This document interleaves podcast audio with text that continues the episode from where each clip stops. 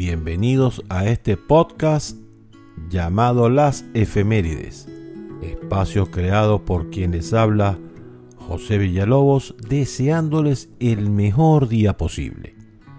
La idea es compartir con ustedes los hechos que de alguna manera cambiaron o influenciaron el mundo. Así pues, sin más preámbulos, damos inicio a continuación. Tal día como el 24 de enero, se produce el atentado al Congreso, también conocido como el asalto al Congreso Nacional de Venezuela en 1948. Este hecho marcó la ruptura definitiva entre los conservadores y liberales. Consolidó a José Tadeo Monagas en el poder, quedando el poder legislativo y el judicial sin independencia inicia la fiebre del oro de California en los Estados Unidos en 1848, cuando James Marshall descubrió oro en el río americano, cerca de Coloma, California. La noticia se extendió rápidamente y miles de personas comenzaron a viajar a California en búsqueda de la fortuna. La fiebre del oro atrajo a personas de todo el mundo y tuvo un gran impacto en la economía y la demografía de California y los Estados Unidos en general. Nace Rafael Caldera en 1916. Fue un político, jurista, educador y estadista venezolano. Miembro de COPEI, fue presidente de Venezuela en dos periodos, el primero del 69 al 74 y el segundo del 94 al 99 durante su primer periodo presidencial promovió la nacionalización de la industria petrolera y la creación de un sistema de seguridad social.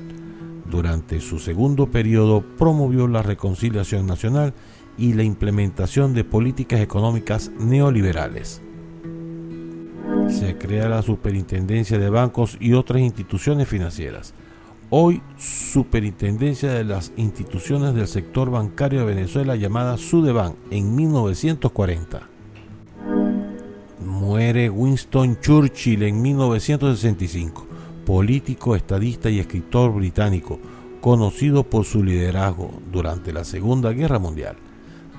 Cuando fue primer ministro del Reino Unido desde 1940 a 1945, y de nuevo desde 1951 hasta 1955.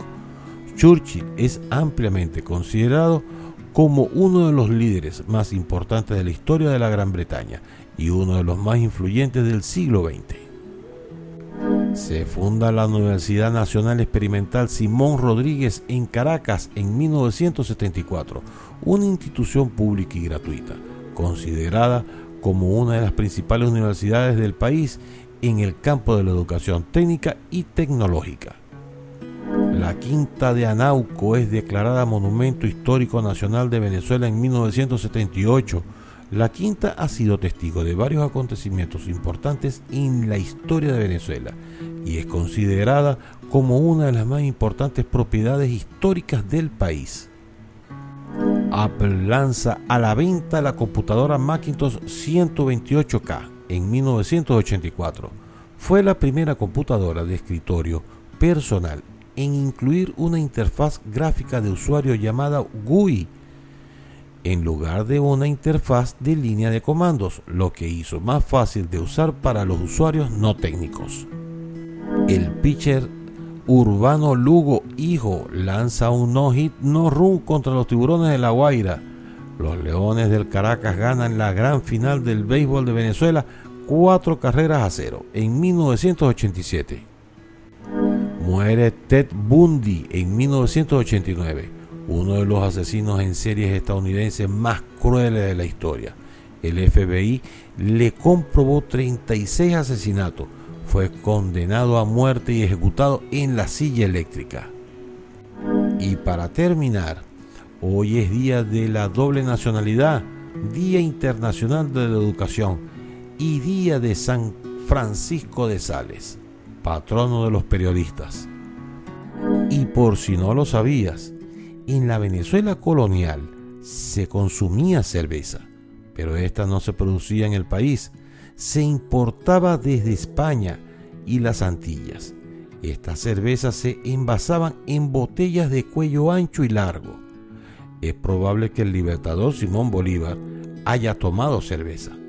Más adelante se funda el 8 de abril de 1843 la colonia Tobar y un mes después los hermanos Carolina y Teodor Benitz, colonos alemanes, fabricaron la primera cerveza en Venezuela, la cerveza Tobar. Y dicho todo esto, hemos llegado al final de las efemérides por el día de hoy. Puedes visitar para saber más mi sitio web pbweb.com. Allí podrás leer estas efemérides u oírlas directamente desde la página. También puedes oírme por Spotify, Google Podcast, Apple Podcast, iHeartRadio y pronto en más plataformas. Solo buscas las efemérides y nos encontrarás. Así que bien dicho todo, me despido deseándoles el mejor día posible. Hasta luego.